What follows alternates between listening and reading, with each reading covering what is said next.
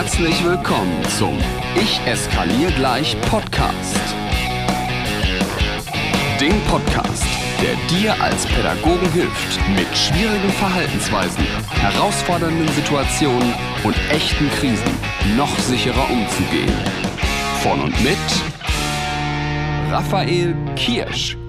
Hey ho, herzlich willkommen zu einer neuen Folge des Ich eskaliere gleich Podcastes mit mir, Raphael Kirsch, deinem freundlichen Krisen- und Konfliktpädagogen, der jeden Tag mit der Mission unterwegs ist, deinen pädagogischen Alltag ein klein wenig leichter zu machen.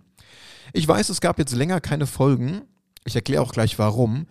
Dafür wird diese Folge heute ein richtiger Klopper und es kann sein, dass ich mich damit bei einigen tatsächlich ein bisschen unbeliebt mache denn es wird in dieser Folge über unsere liebgewonnene Ampel gehen. Was ich von dieser Ampel halte, ob sie gut ist, ob sie schlecht ist, ob es eine Alternative gibt, all das wirst du heute in dieser Folge erfahren. Jetzt mal ganz kurz, warum gab es eigentlich so lange keine Folgen? Naja, weil einfach unglaublich viel passiert ist. Zum einen die Seminare. Ich bin super viel unterwegs gerade. Ich freue mich mega darüber, dass ich so viel in Schulen und Kindergärten sein darf. Es ging in der letzten Zeit von Österreich in die Schweiz, Deutschland natürlich, überall. Selbst Belgien war schon dabei. Also vielen herzlichen Dank jetzt schon mal an alle, die da draußen schon den Mut hatten zu sagen, komm, wir holen uns den Raphael mal in seine Schule, äh, in unsere Schule oder in unsere Kita oder pädagogische Einrichtung und wir machen mal ein richtig cooles Tagesseminar. Denn bisher gehe ich da immer raus und denke, yes! Wie kann man denn nach sechs Stunden so einfach das Gefühl haben, dass der Tag einfacher wird? Ja, und das ist so ein Versprechen, das halte ich halt auch. Genau, das ist passiert. Was ist noch passiert? Ich bin aus meiner kleinen 14 Quadratmeter Büroeinheit jetzt dann doch endlich irgendwann mal ausgezogen. Ich habe immer gesagt, sie ist klein, sie ist fein, sie ist aus Kartoffelbrei, aber sie ist meins. Jetzt bin ich dann eine Etage nach oben gegangen, habe jetzt hier knapp 50 Quadratmeter mit mehreren Arbeitsplätzen und freue mich riesig darüber, jetzt endlich einen eigenen Podcast-Tisch zu haben. Also, dass ich jetzt schneller wieder aufnehmen kann, ohne hin und her bauen zu müssen. Was ist noch passiert? Es stehen große Dinge an, wie die wollen doch nur Aufmerksamkeit, das Fortbildungsevent Teil 2, was in 2023 wieder an den Start geht.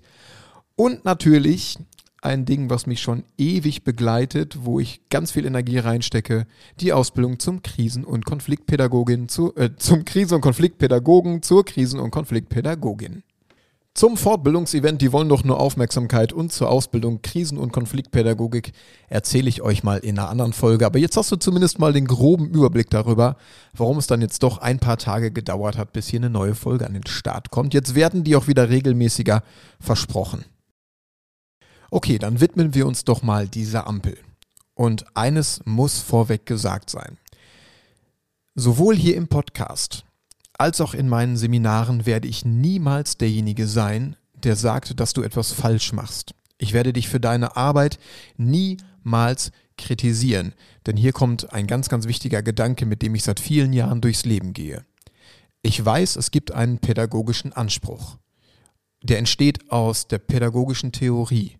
Wir alle würden ganz gerne öfter pädagogisch handeln, als die Realität dann tatsächlich zulässt. Also, ich werde dich niemals, niemals für deine Arbeit kritisieren, es sei denn, sie ist fahrlässig. Dann vielleicht. Aber lass dir gesagt sein, ich weiß ganz genau, dass wir manchmal einen pädagogischen Anspruch haben, den wir in der Realität nicht umsetzen können. Das heißt, auch diese Ampel ist etwas, was manchmal den Weg in Klassenzimmer findet, weil wir alle das Gefühl haben, wir brauchen etwas. Wir müssen mit irgendetwas schnell agieren können. Wir, wir wünschen uns Veränderungen, auch wenn wir vielleicht im Hinterstübchen schon ahnen, dass es vielleicht nicht der optimale und pädagogischste Weg ist, den wir da gerade einschlagen. Das Einzige, was ich heute hier machen möchte, ist vielleicht Gedanken dalassen, mit denen du weiterarbeiten kannst, ob du nach dieser Folge diese Ampel weiterhin verwenden möchtest oder ob du sagst, nee, ich nehme das mal an, was hier gleich so passiert und veränder mal oder geht zumindest mit diesen veränderten Gedanken in die Teamdiskussion, ob das für uns ein nachhaltiges und tragbares Konzept ist oder ob wir das wirklich mal grundlegend über den Haufen schmeißen wollen, vielleicht auch mit meiner Hilfe. Jetzt hörst du es schon so ein bisschen raus, ne? Also ich bin nicht so richtig Fan von dieser Ampel.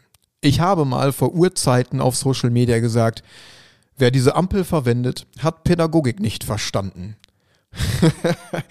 Heieiei.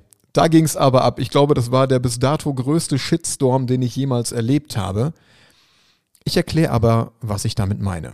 Nochmal ganz kurz vorweg, was ist eigentlich diese Ampel für die Pädagoginnen und Pädagogen unter euch, die das jetzt gerade nicht auf dem Schirm haben? Dieses Ampelsystem ist im Prinzip, naja, also in vielen Klassen sieht das folgendermaßen aus. Du hast halt eine Pappe oder irgendwas einlaminiertes in Form einer Ampel, rot, gelb, grün.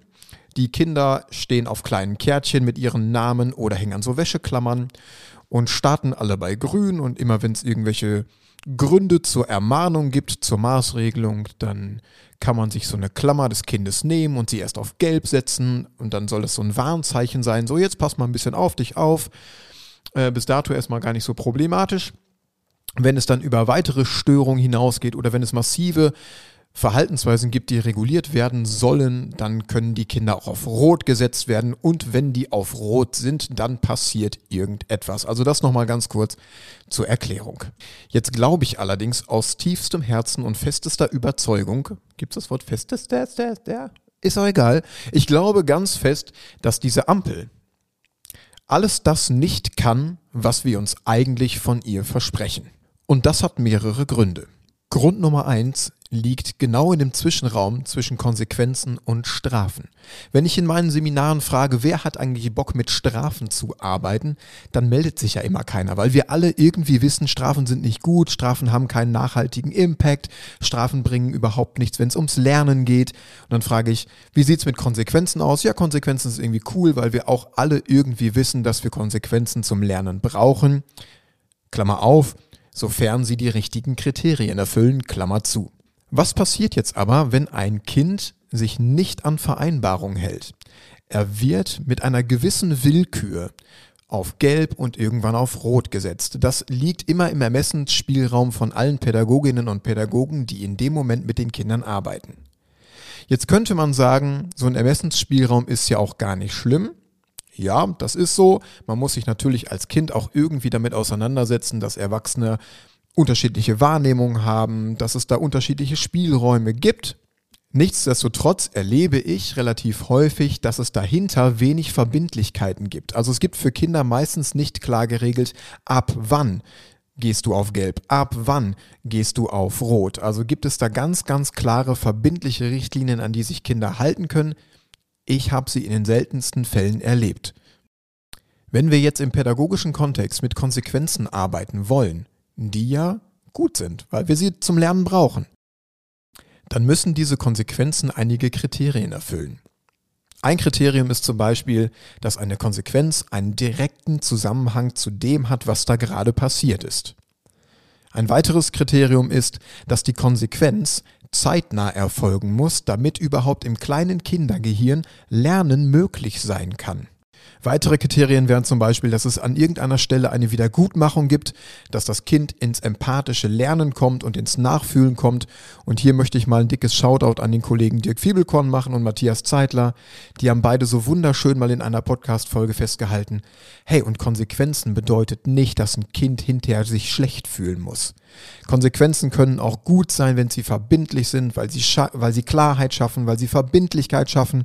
Kinder können hinterher auch ein gutes Gefühl haben, wenn sie Konsequenzen erfahren haben, wenn sie in die Wiedergutmachung gekommen sind und wenn sie nachfühlen konnten, was da gerade tatsächlich passiert ist.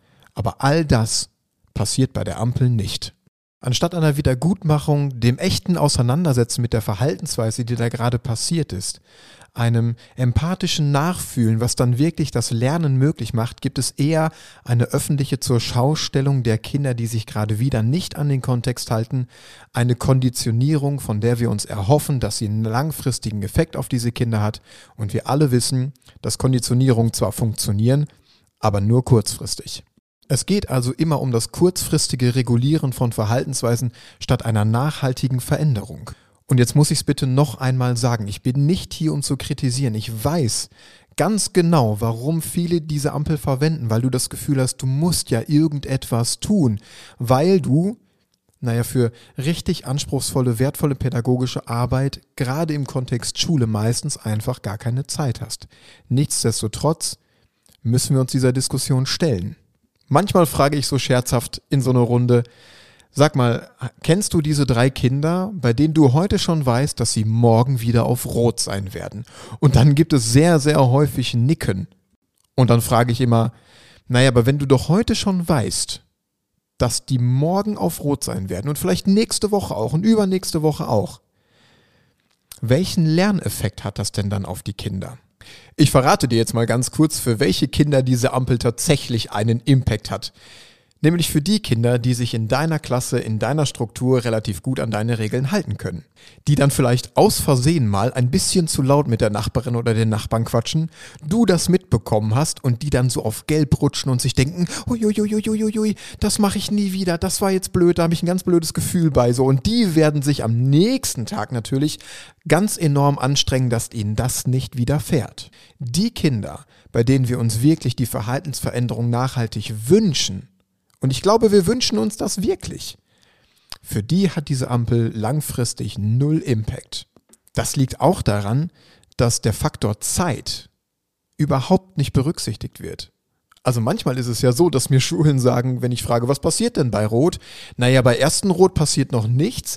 Äh, erst wenn die Kinder dreimal auf Rot innerhalb von einer Woche gekommen sind, dann gibt es eine kleine Karte mit nach Hause. Die müssen die Eltern ausfüllen und gegenzeichnen. Wenn die Kinder drei rote Karten mit nach Hause gebracht haben, in einem Zeitraum von 17 Jahren, äh, dann gibt es nochmal ein Elterngespräch und nach dem zweiten Elterngespräch äh, müssen wir dann mal so über eine Beurlaubung oder sowas nachdenken. Sag mal, das merkt doch jeder jetzt, oder? Dass, dass das also mit zeitnahem Handeln überhaupt nichts zu tun hat.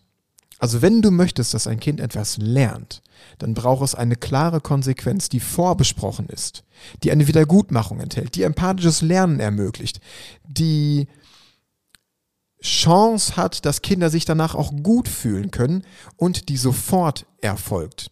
Kennst du eigentlich die Formel für das zeitnahe Erfolgen lassen von Konsequenzen, damit es im Kindergehirn Lernen geben kann? Ich verrate sie dir mal. Die Formel ist das Lebensalter des Kindes mal zwei in Minuten.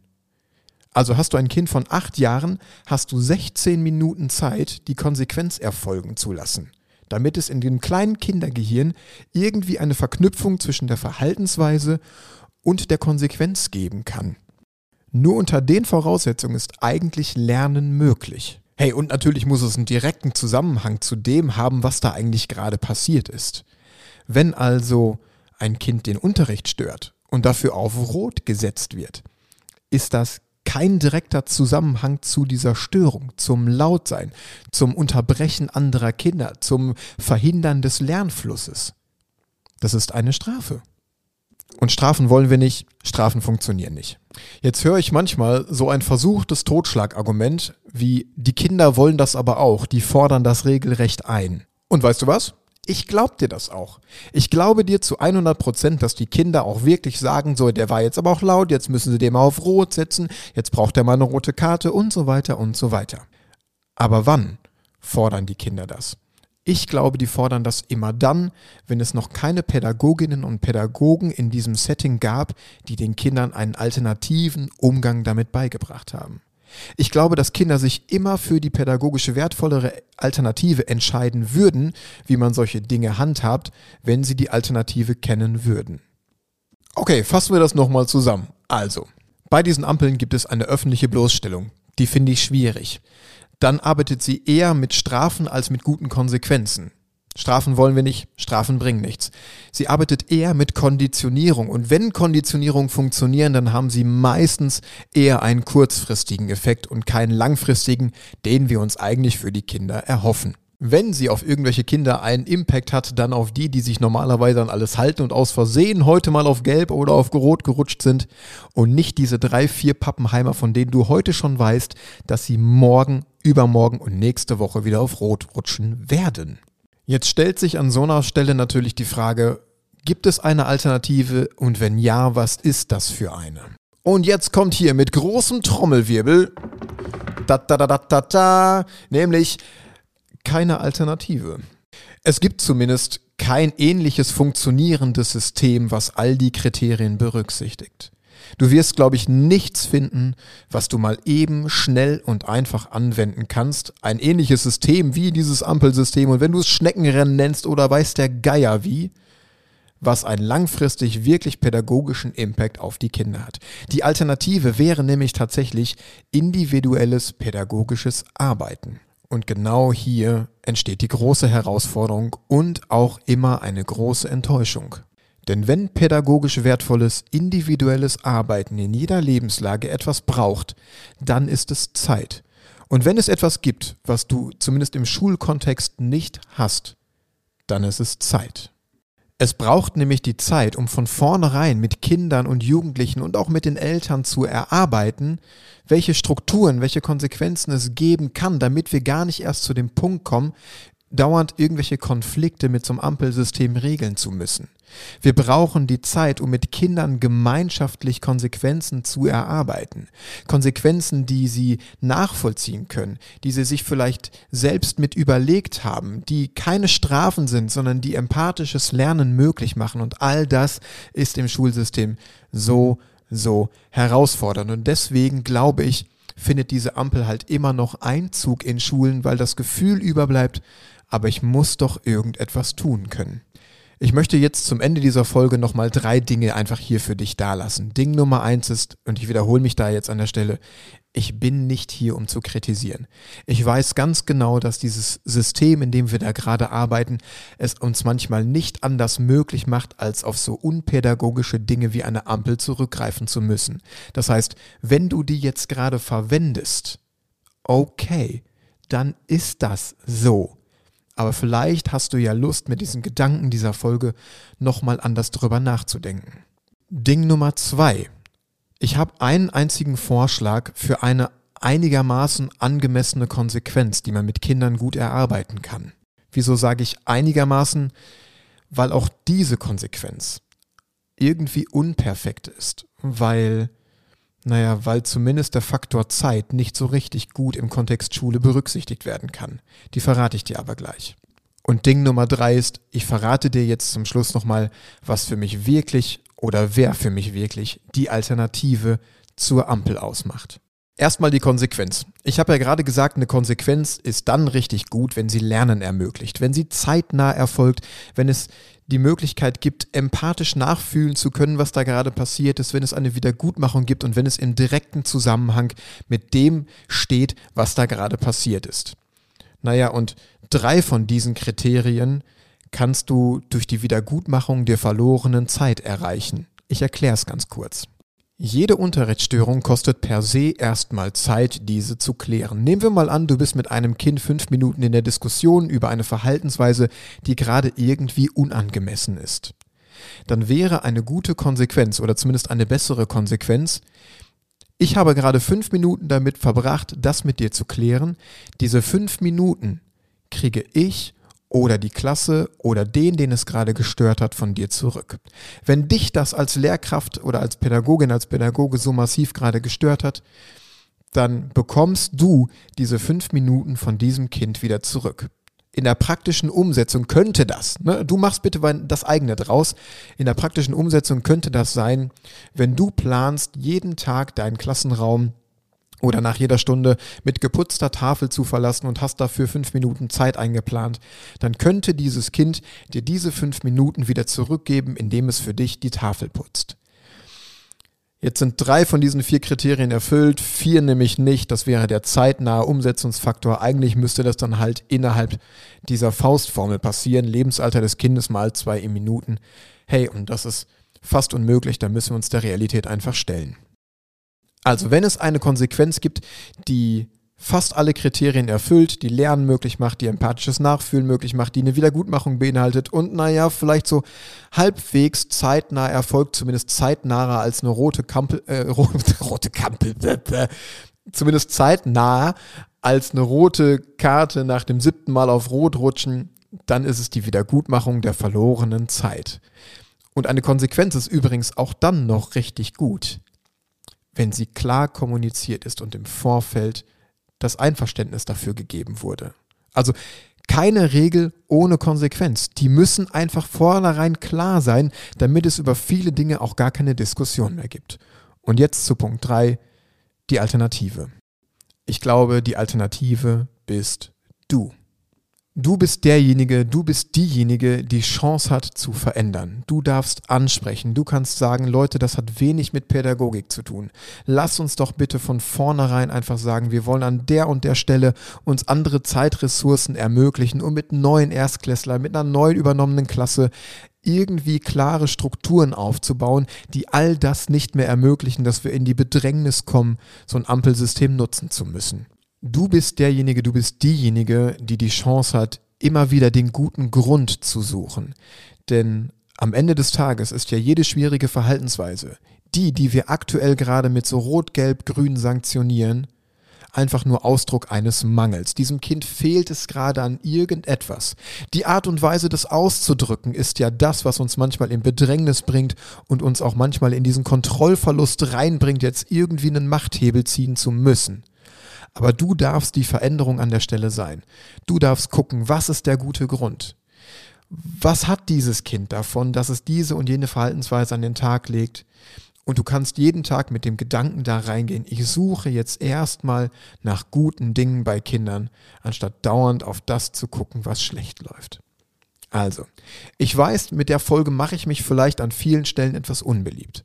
Aber ich glaube, ihr habt den Kern verstanden. Erstens, ich will nicht kritisieren. Ich weiß, warum wir das manchmal verwenden, wie wir es verwenden.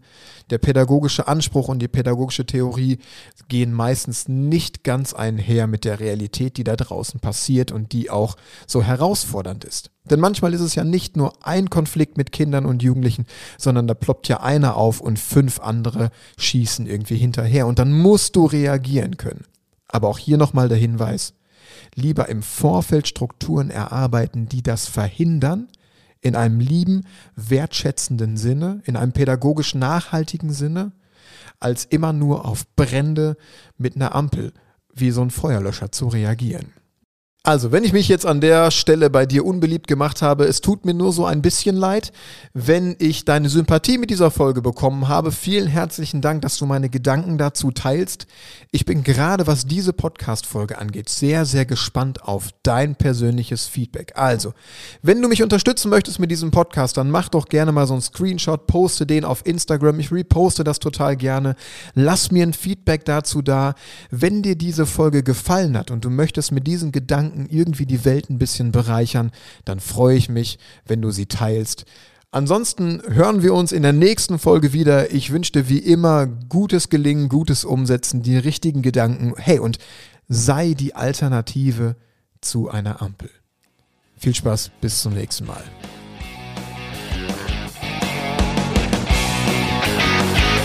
Noch mehr Impulse und alle Informationen zu Seminaren und Workshops findest du auf Instagram und auf raphaelkirsch.com.